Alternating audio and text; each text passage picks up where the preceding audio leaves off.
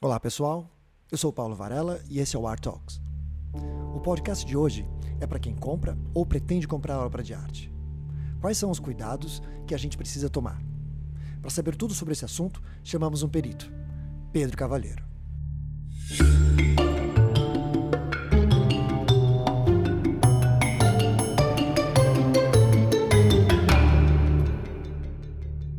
Fez mestrado em artes na USP e hoje é professor no curso de pós-graduação em análise de arte. Ele fez várias publicações científicas, como exames periciais forenses para pintura, protocolo de exames periciais para bens culturais móveis e avaliação de obra de arte, fatores objetivos e subjetivos. Então, vamos conversar com o Pedro. Pedro, então me fala o seguinte: hum. eu quero comprar uma obra de arte. Quais são os cuidados que uma pessoa como eu precisam ter. Eu conheço pouco, uh, eu não sei definir se uma obra ela é verdadeira ou não. O que você me recomenda na hora de comprar uma obra de arte para fazer? Bom, é, algumas coisas. Se você vai começar agora, é, vou, vamos falar com quem vai começar agora. Tá. Porque se a pessoa já começou, então ela vai estar ali no meio do caminho, ela vai entender. É um roteirinho para quem vai começar. Né? Embora eu seja perito em autenticidade de obra de arte, é, e não ator do mercado de arte, é, nós, peritos de qualquer assunto, em qualquer coisa, temos que conhecer tudo que é relacionado à nossa área, não é? Então, o perito de obra de arte ele tem que entender de mercado de arte um pouco, tem que entender um pouco de química, um pouco de física, um, é, muito de história da arte, não é? É, tem que entender de muita coisa porque você faz a interlocução você e costura. Você costura os dados todos que você levanta, enfim, você faz o diagnóstico a partir disso. Então tem que entender. Então, com esse espírito, fazendo a ressalva de que eu não sou um leiloeiro, eu não sou um galerista, não sou uma pessoa com essa é, qualificação, eu vou dar as minhas dicas aqui, tá bom?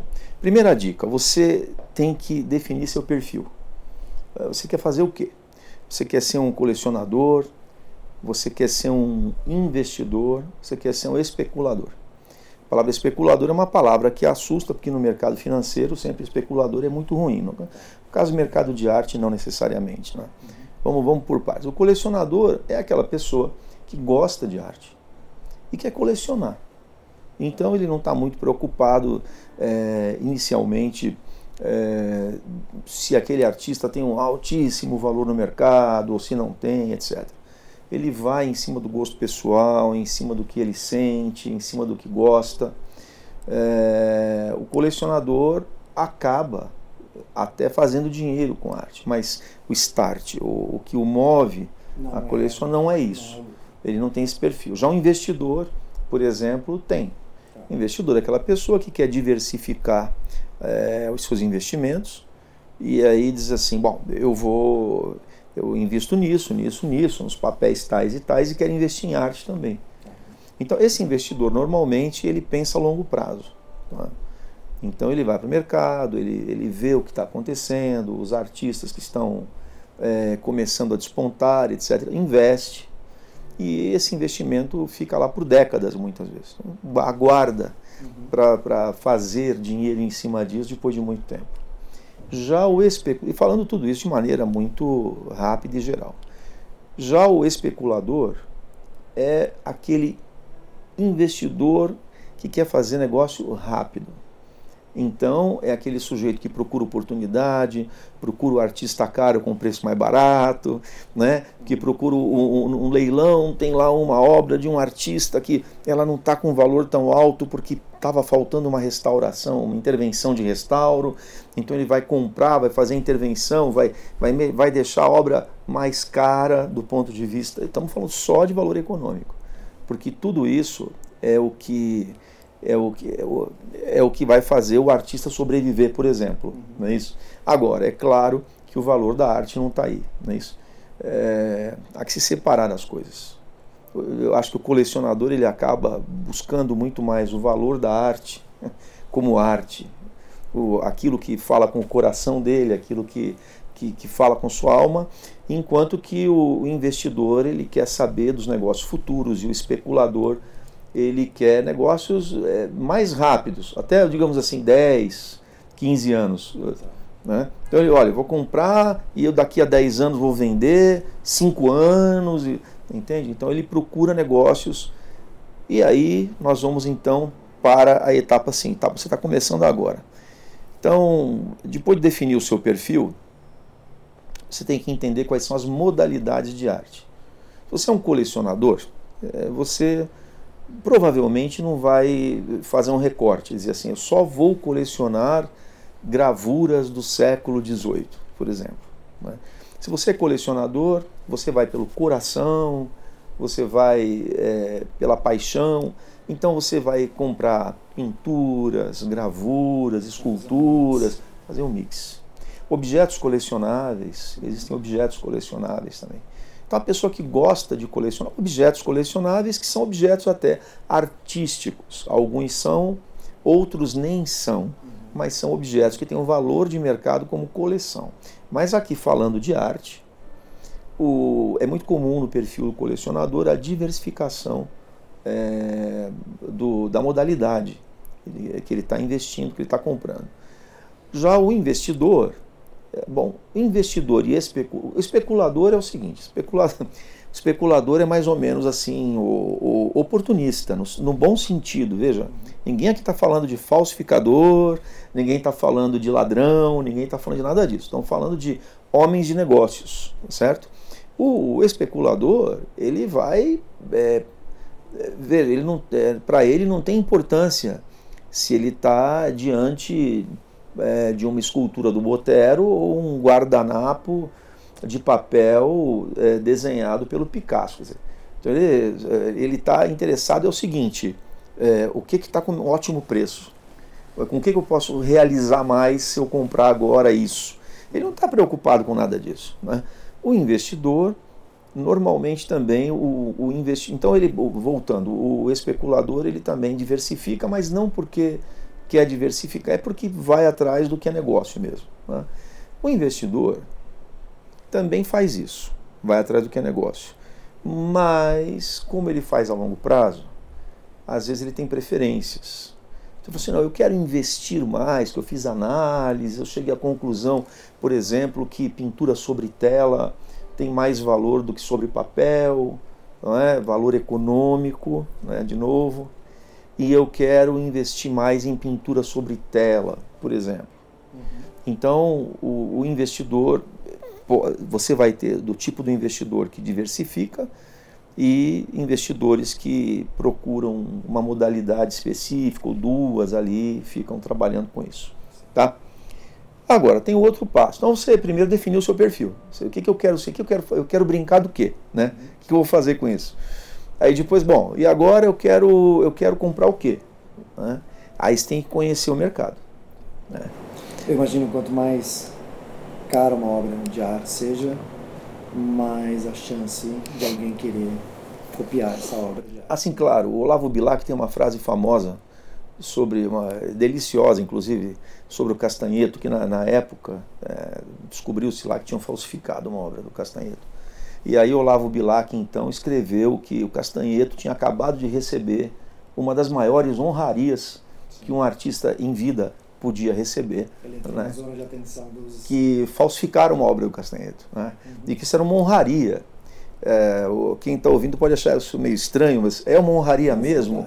o Picasso então ele diz isso do Castanheto, ele diz assim, porque sabe, o Olavo Bilac diz assim, é porque assim, ainda não, não conheço moças jovens que queiram ficar com rugas, né? ainda não se vende areia da praia porque tem de graça, ainda não. Ele dá alguns exemplos assim: um sujeito, um homem, é, uma pessoa é, muito culta, inteligente, não vai querer passar por idiota. Então, sendo assim, o que se falsifica é coisa boa, coisa que tem valor, não é? Então, um grande elogio para o Castanheto ele ter sido falsificado. Né? Já o Picasso, que era bem mais pragmático, né? o Picasso é, figura, então, quando ele fica sabendo, contam para ele que um museu comprou por milhões assim uma obra dele, é, um valor altíssimo na época e tal, e a obra não era dele, era falsificada. O Picasso só lhe pergunta por quanto eles compraram? Aí o sujeito fala aquele valor astronômico, então é um Picasso. Pronto, simples assim. Então é um Picasso. Tipo, traz aí que eu assino, né? É, ele não estava nem ligando. Então é claro que isso é engra... não é engraçado para quem é enganado nunca, não é? Esse é, como a questão do bullying, né? Que a brincadeira tem graça quando todo mundo ri, não é isso? Quando alguém não ri, aí perdeu a graça, né? E o que acontece com o mercado é que o mercado existe isso. As pessoas estão e muito, e muito, infelizmente muito. Felizmente no Brasil as falsificações ainda são bastante ruins. muito bom, né? É, aí fora nem tanto. Bom, mas voltando aos atores, conhecer o mercado. Então, esse é o outro passo que eu ia recomendar, conhecer o mercado. E conhecer o mercado é conhecer quem, quem são as pessoas que vendem obra de arte, né?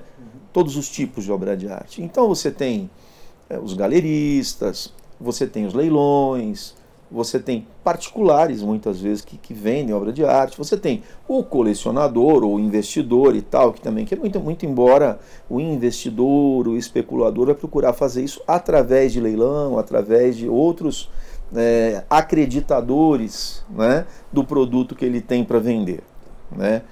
É, muito bem. Quando você conhece bem esse mercado, você está diminuindo o seu risco, ser enganado. E a a palavra-chave disso daqui é credibilidade. Né? É, então você vai procurar se informar, saber. Alguém vai dizer para você, Ih, não sei não, aquela galeria ali, não sei, o cara é meio picareta. Cuidado, pode ser fofoca também, né? Mas você tem que procurar saber. Levando vai dizer, não, aquela galeria ali, olha, trabalha com seriedade, gente séria tal. Isso é muito, isso no mundo da arte é importante. Alguém pode dizer assim, mas isso é muito vago. É mais ou menos. A sua a, a detecção, detecção da obra, se ela é verdadeira ou falsa, ela primeira, primeiramente vem na, na história, na documentação, para depois entrar Exato. nessa parte de físico-química. Tudo se faz ao mesmo tempo. É. Você levanta tudo, porque é o seguinte, você. É, é, os falsificadores bons falsificam até fotos da tataravó do lado da obra, entendeu? Forja forjam tudo. Ainda mais hoje em dia, com tanto recurso, né? É, se, tudo se forja. É. É, a documentação pode ser forjada, tudo pode ser forjado. Então existe também no mercado da arte a pessoa que acaba é, sendo enganada e sendo um receptador de obra furtada, mas um receptador de boa fé. O sujeito nunca imaginou, por exemplo, que não é um bom negócio obra furtada. Aliás, é, eu, eu, vou continuar dando as dicas aqui para você que quer colecionar, quer comprar obra de arte, mas vou fazer um parêntese sobre essa questão. Né? É, nós temos hoje em dia muitos casos ocorrendo, alguns aparecem na mídia e tal, outros não. Mas casos assim, ah, o sujeito entrou lá no estabelecimento público né, e furtou uma obra de arte, tudo e tal. Eu, eu sempre parto do seguinte princípio: olha, é, provavelmente aquele estabelecimento público é um péssimo guardador do, do bem cultural. Né? É um péssimo guardador do bem cultural. Porque é muito difícil quando você tem um bom guardador do bem cultural, um bom. Né? Porque tem que entender o seguinte: a propriedade de uma obra de arte é extremamente relativa. Né? Você é proprietário da coisa material, mas você é um fiel guardador da coisa cultural. Você, enquanto proprietário da coisa material, é um fiel guardador do bem cultural. Uhum. O ser humano é o único animal que produz artefatos e mentefatos.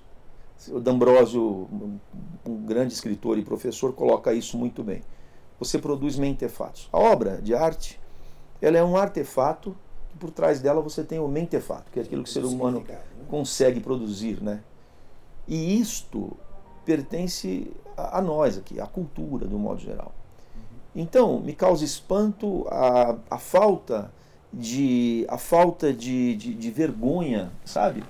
Falar um português simples, a falta de vergonha que o sujeito põe a, a cara na televisão e diz assim: é, o ladrão entrou aqui e roubou, e a gente só ficou sabendo porque depois ele foi preso e confessou. Você fala, puxa, ninguém percebeu. Poxa vida, hein? É mesmo, né?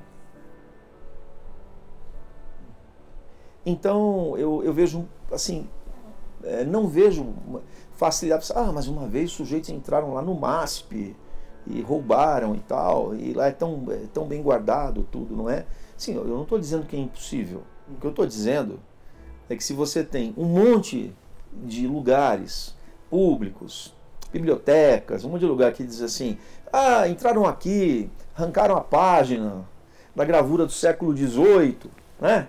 Levaram embora, eu também, eu também, eu também, levaram não sei quantas, assim, pô, é uma festa do caqui esse negócio. Quer dizer que é fácil assim? Essa gente tinha que ser punida. Entende? Sabe com o quê? Não pode ser guardador da obra de arte. Essa é a minha opinião. Sei que eu vou ser criticado, eu sei que eu vou levar bastante é, pedrada por causa dessa colocação, mas eu repito, eu me lembro quando teve a exposição do Brasil, é, dos 500 anos do Brasil, na Oca, né, que veio aquele manto tupinambá emprestado de um museu da Europa. O manto parecia que tinha sido feito ontem. Perfe... Conservação. Os tupinambás não existem mais. E eu lembro que na época rolou um, uma, uma discussão na, na mídia de gente dizendo assim: um absurdo, isso saiu do Brasil, é o único manto que existe e ele está lá na Europa. O absurdo veio, o absurdo no caso, o manto, ele veio dentro de uma redoma de vidro com controle de temperatura, controle de umidade do ar, com todo, ele, ele do jeito que estava lá no museu, ele chegou aqui, ele foi exposto e ele voltou para lá, sem sofrer nenhum abalo. Pergunta que eu faço para quem está assistindo, sinceramente, se tivesse aqui, você acha que esse manto existia ainda não? É muito difícil a gente se assumir incompetente. Assim. Nós temos um país onde, infelizmente, principalmente por parte do poder público, arte, patrimônio cultural é tratado como frescura. É horrível isso, mas é real. Então eu não tenho dúvida que o que essas pessoas que criticaram o museu, eu não me lembro agora de onde era o museu, se era da Bélgica, uma coisa assim. Agora me escapa, mas só olhar aí que você vai ver o manto tupinambá.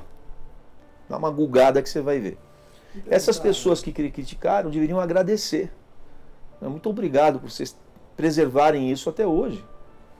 Perguntaram é? porque eu achava que não existia mais recursos para a cultura. Né? Uhum. Então, assim, as pessoas que chegaram no poder não acreditam, porque não, não tiveram a cultura no processo de formação é. delas. Elas chegaram onde chegaram é. sem a cultura. Então não é necessário. Claro. Você tem, por exemplo, São Paulo, uma cidade visitada, nós, nós aqui temos uma movimentação de turistas maior do que Rio de Janeiro, por causa dos negócios, as feiras, os negócios. Né?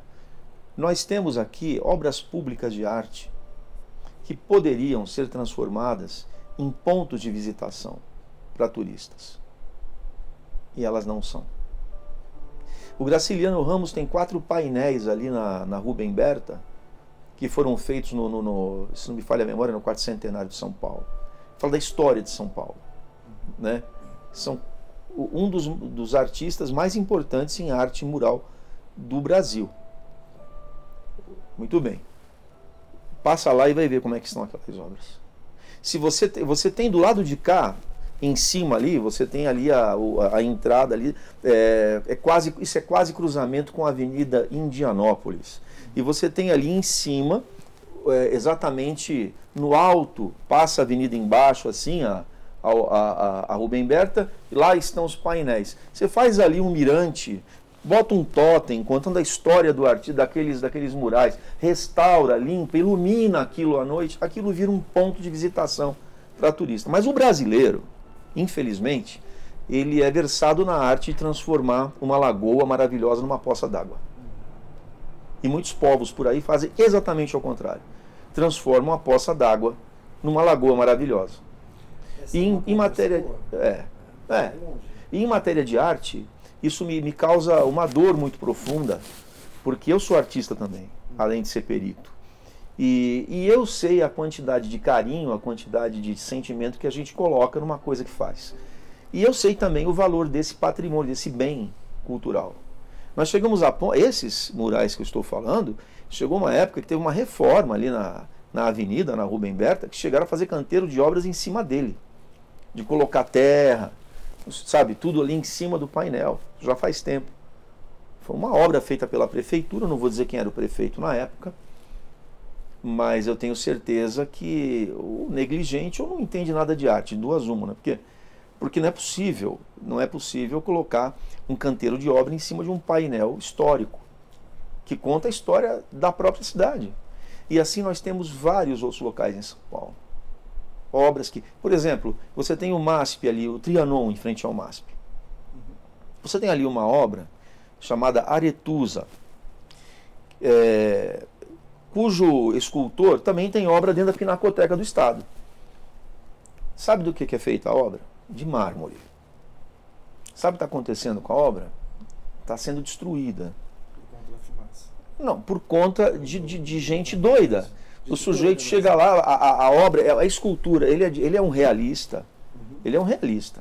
Você tem a impressão, no ângulo que você, você tem a impressão que a mulher vai sair andando, entende? De tão perfeita que é a anatomia daquela um artista brasileiro. É, no entanto, já teve gente que foi lá à noite com alguma coisa pontiaguda e ficou batendo na região pubiana da, da, da, da, da escultura, né, da figura, é, já quebraram dedinho, já não sei o quê. Porque acontece o seguinte: é, infelizmente, é, uma peça em mármore não é para estar exposta num lugar público como aquele onde todo tipo de gente circula, infelizmente tem que dizer isso, né? sem nenhuma proteção. Ela não está no alto, ela não está cercada, prote... nada, está lá. Então, pelo amor de Deus, prefeitura, faz o seguinte: manda tirar de lá, manda só para a Pinacoteca do Estado, é, manda restaurar, faz uma réplica em bronze e põe lá, se quer a obra. Porque obra para resistir no lugar desse tem que ser em material que aguenta, né? Como está lá o fauno do Brecheret, que é feito de, de, de, pedra, né? Então, tudo bem, aguenta. Está lá o fauno. Né? Então, a gente, eu, vi, eu, já, eu já vi tanta coisa aqui em São Paulo e que realmente é de entristecer as oportunidades que a gente perde. Eu acho que quando o nosso país perceber que arte além de tudo, porque para falar com o, aquele, aquele senhor de gravata lá do alto que não entende nada, você tem que falar assim: olha, arte é business. Claro. Então, ele vai entender direitinho, né? E, e isso movimenta uma indústria que é a do turismo. Ou as pessoas não viajam para Barcelona para ver arte, ou as pessoas não viajam para Roma para ver arte. Não viajam. Aliás, um erro comum de quem vem do exterior e não conhece a cidade é pegar um hotel no centro de São Paulo. Por quê? Porque na Europa é isso. O é centro é legal, né? O centro é um lugar muito é. legal, onde tem toda a parte Exatamente. de cultura, de história. Né? É. Eu ainda quero comprar minha obra de arte. Ah, bom, então voltando é o seguinte: se você vai se aventurar em um leilão, uma dica boa, né? Você nunca comprou obra de arte, fala assim, eu vou num leilão, né? Então, olha, o conselho que eu dou é o seguinte: vá algumas vezes ao leilão, não para comprar nada, para assistir, ver como é que é. Vai entender a dinâmica. Aí chega lá, tem uma certa pilha, assim, sabe? E você pode acabar indo pelo emocional e depois comprando algo que você não queria, pelo preço que você não pode pagar ou que você não gostaria de pagar. Tá? Então você vá algumas vezes ao leilão, veja como é. Né? Isso depois de fazer aquela primeira parte. Você definir o seu perfil, o que você quer fazer no mercado, você já sabe mais ou menos a modalidade de obra que você está atrás. Aí você começa a pensar o seguinte: eu vou começar então investindo pouco, vou, eu vou comprar alguma coisa, eu vou estabelecer né, um valor para eu gastar no leilão. Uhum. E aí vai falar assim: isso depois de ter ido já algumas vezes lá só para ver como é que é. Você vai a primeira vez para comprar. Aí você estabelece um, um teto. Você fala: eu vou até aqui. E fique nesse teto. Começa assim. Esse é o conselho que eu dou. Esse é um conselho de cassino, quase, né? É. É um conselho de cassino. Mas não, não deixa de ser válido também para obra de arte, porque o que acontece é que às vezes a pessoa ela, ela decide assim, do nada, vou fazer tal coisa, e ela vai lá e, e, e aí dá cabeçada mesmo. Né? Mas tem, mas... Depois de whisky, oferece na entrada do leilão. Exatamente. Para trabalhar um pouco mais. É, é isso mesmo. Então, é, é, é, então olha, não tome uísque, tá? Antes de ir lá no leilão, nem champanhe. Não... Ah, champanhota, não sai fora. Porque, assim, começa assim muito certo o que você vai fazer. Se você quer entrar nesse universo, você quer fazer isso, tá bom? Você tem que conhecer um pouco também mais do terreno que você está pisando. Você tem é, dois tipos, basicamente dois tipos de mercado dentro do mercado de arte, que é o mercado primário e secundário. Não é isso? Comparando com o automóvel, é assim, o, o primário você vai comprar na, na loja, lá na, no, na, na, na, loja que representa o fabricante, não é isso? Mas concessionária, né? Isso. O secundário já é o carro usado, você é o único dono e tal, você vai comprar de alguém, não é isso? Então é isso, a obra de arte no mercado primário está comprando, ela está sendo vendida pela primeira vez. Ou através de uma galeria, através de um escritório de arte, que também tem os escritórios de arte, ou, ou através do próprio artista. Você comprou, já comprou. E agora? Porque as pessoas não pensam muito nisso quando começam a mexer com arte. Quando você compra, você vai ter a posse dessa obra, que é um bem cultural. Aí você tem que guardar direito. Você tem que saber conservar a obra de arte. Porque se você não conserva a obra de arte, é, ela vai morrer. A obra é, é, pere, ela é perecível. Toda obra de arte é perecível. Não é só arte efêmera, não. Toda obra de arte é perecível. E o sujeito, muito, eu conheço gente que colecionava, ou que não, diz que colecionava, tinha um monte de obra de arte lá, e quando você vai ver, o acervo vontade de chorar. As obras todas atacadas por termites, comidas por cupim, tudo destruído. Então, veja bem, você tem que, quando conforme vai investindo nisso, tem que investir um pouco também na guarda e na conservação. Se não, vai fazer igualzinho o poder público lá com a aretusa que está no Parque do Trianon. Né? O, é, o nome do escultor é João Leopoldo de Silva, que tem também. Você conhece? Então, não conhece. Não. A maioria não conhece. Se você conhece, me perdoa. A maioria pode perguntar, não conhece. João Leopoldo de Silva. Sabe por que não conhece? Porque o Brasil não sabe fazer dos seus artistas os seus representantes na arte e, e, e, e transformar a arte num grande negócio. É, é, é, um negócio que, que não, não fica só circunscrito ao Brasil, mas que passa também para os outros países. Então, de repente, você tem um artista de, de alto gabarito como esse, você tem uma obra lá sendo destruída, o poder público está dormindo em relação a isso, e assim caminha a nossa história, a nossa cultura.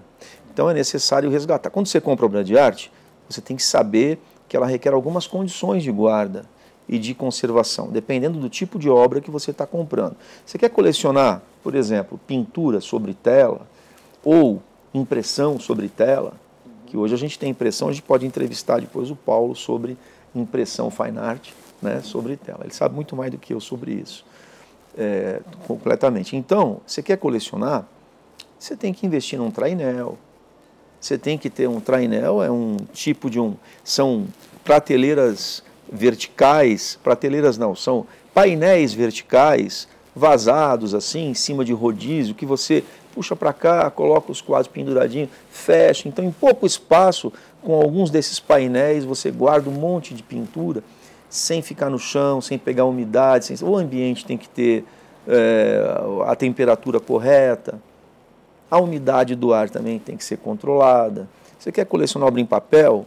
Então tenha uma mapoteca horizontal, de aço, saiba como embalar sua obra em papel de pH neutro, né? ou no mínimo um acid free.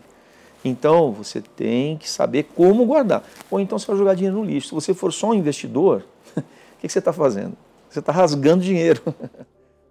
Bom, então, então, só concluindo esse pedacinho sobre a guarda da obra, é, é necessário entender que guardar bem, conservar bem, é o que faz a diferença entre um colecionador, um investidor ou um especulador para um acumulador.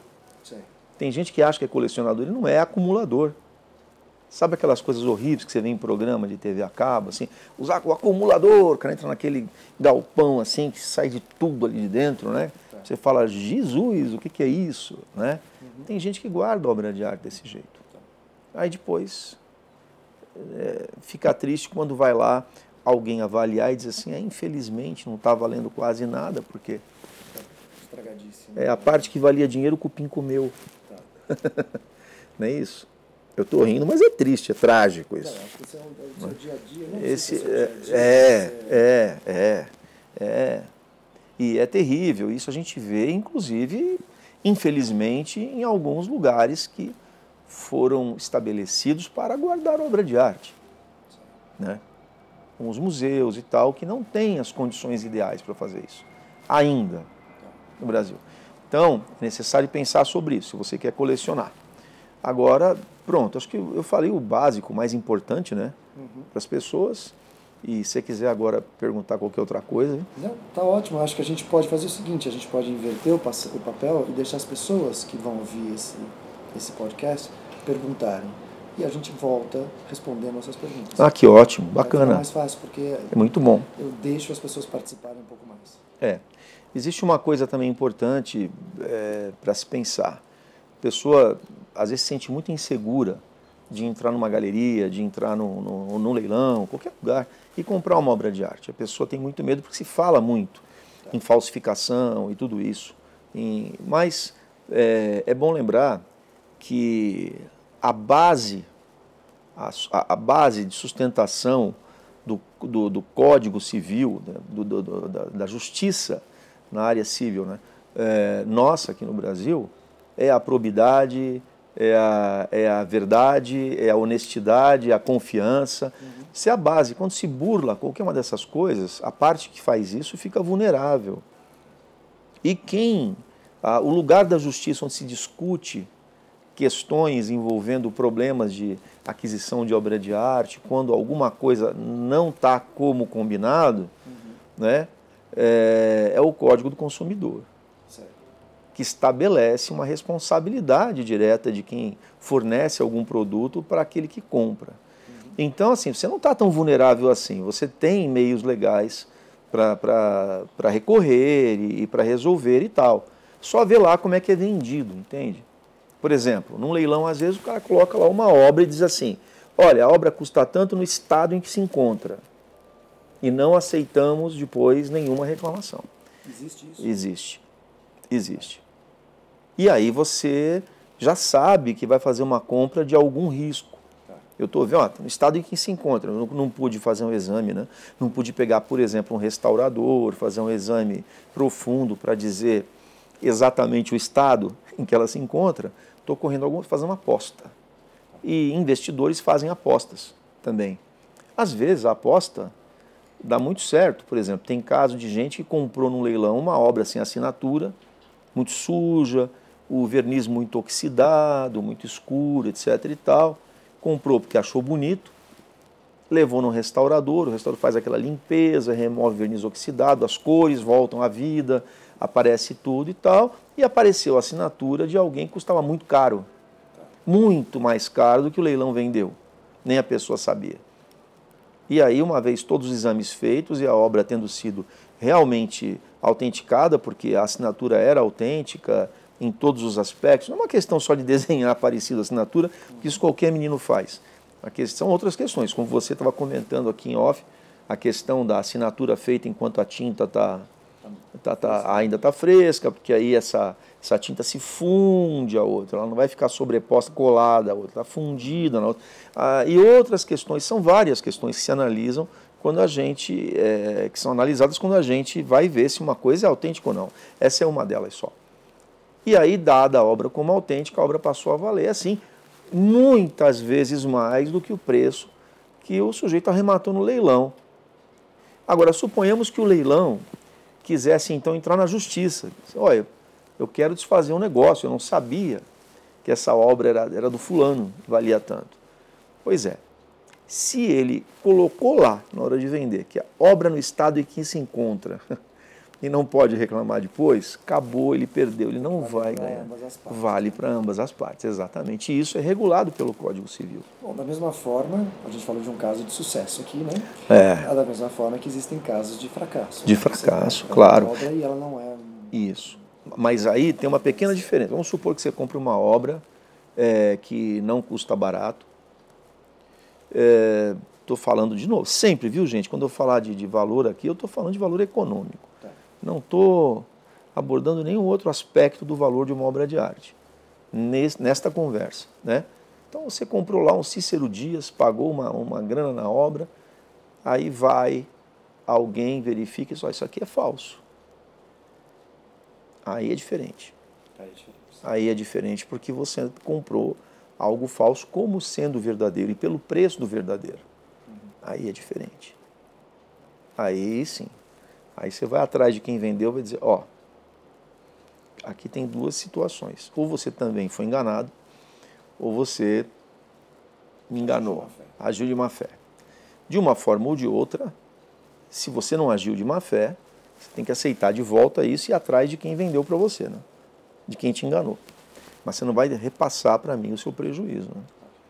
Então, esse é o risco de quem é, compra no mercado secundário. A pessoa tem um risco maior. Ela pode ter ganhos maiores, mas tem risco maior. E, por último, o que eu queria deixar a mensagem é assim: invista, sabe? Você quer colecionar, você quer investir? Invista no artista brasileiro, invista nas pessoas que estão aqui. Olha, eu, por exemplo, sou um cara ótimo para investir. Eu, tô, vou fazer 60 anos. Quanto tempo mais eu duro? 20? 30? Não sei. Daqui a pouco param as suas É, produções, entendeu? E aí vai valer uma nota. Aproveita e compra o que é meu. Então, assim, mas é verdade, você tem que investir, invista. A gente tem que transformar o artista brasileiro é, é, em alguém conhecido. Sabe, não é justo que o, que o, que o, que o, que o Leopoldo, não é, é, lá, o autor da, da Aretusa só seja conhecido por quem é do meio, que as pessoas não saibam quem é, sabe? Não é justo, é, é importante divulgar. E eu acho que é, tá cheio de artista bom aqui, muita gente boa que, infelizmente, para conseguir reconhecimento e valor de mercado, vai embora do Brasil.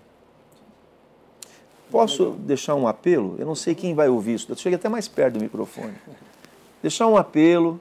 Olha, vai que alguém do governo federal, o novo governo está aí começando, não é? Vai que alguém escuta essa conversa e se interessa. Sabe qual é uma boa maneira, simples, muito simples e barata, de incentivar os artistas plásticos, pelo menos? Isso pode ser visto para outras áreas, mas vou falar agora dos artistas plásticos. Nem estou falando dos visuais de modo geral, dos plásticos. Né? Não existe no Brasil tinta de boa qualidade para se pintar. Se não existe, não é fabricada aqui, existe importada, não é fabricada, não se fabrica isso aqui. Não se fabrica. Desculpem, os fabricantes de tinta sabem disso. Eles fabricam tinta que tem uma qualidade assim de razoável para baixo. Quando você quer tinta de alta qualidade, você quer garantir o seu trabalho para quem compra, você é obrigado a comprar tinta importada e elas custam muito caro. Sabe, eu queria saber o que, que representaria para a economia brasileira tirar os impostos dos materiais para artistas. O que, representa isso? Será que vai cair tanto? Nós vamos deixar de arrecadar tanto assim? Eu não conheço um artista que não passe por algum tipo de dificuldade É. na hora de comprar equipamento ou comprar insumos para poder pintar. Muito difícil. Então, olha, é, por favor, senhores governantes, incentivem é, o desenvolvimento do trabalho artístico no Brasil é, com uma canetada, assim. Tirem os impostos dos materiais para artistas. Não existem similares. Não existem. O pessoal que fabrica tinta escolar não tem similar. Por favor, façam isso logo, enquanto eu posso pintar. Pe- Pedro, muito obrigado. Obrigado a você, foi um prazer. Prazer. E voltamos assim que você chamar. Combinado. Tá bom?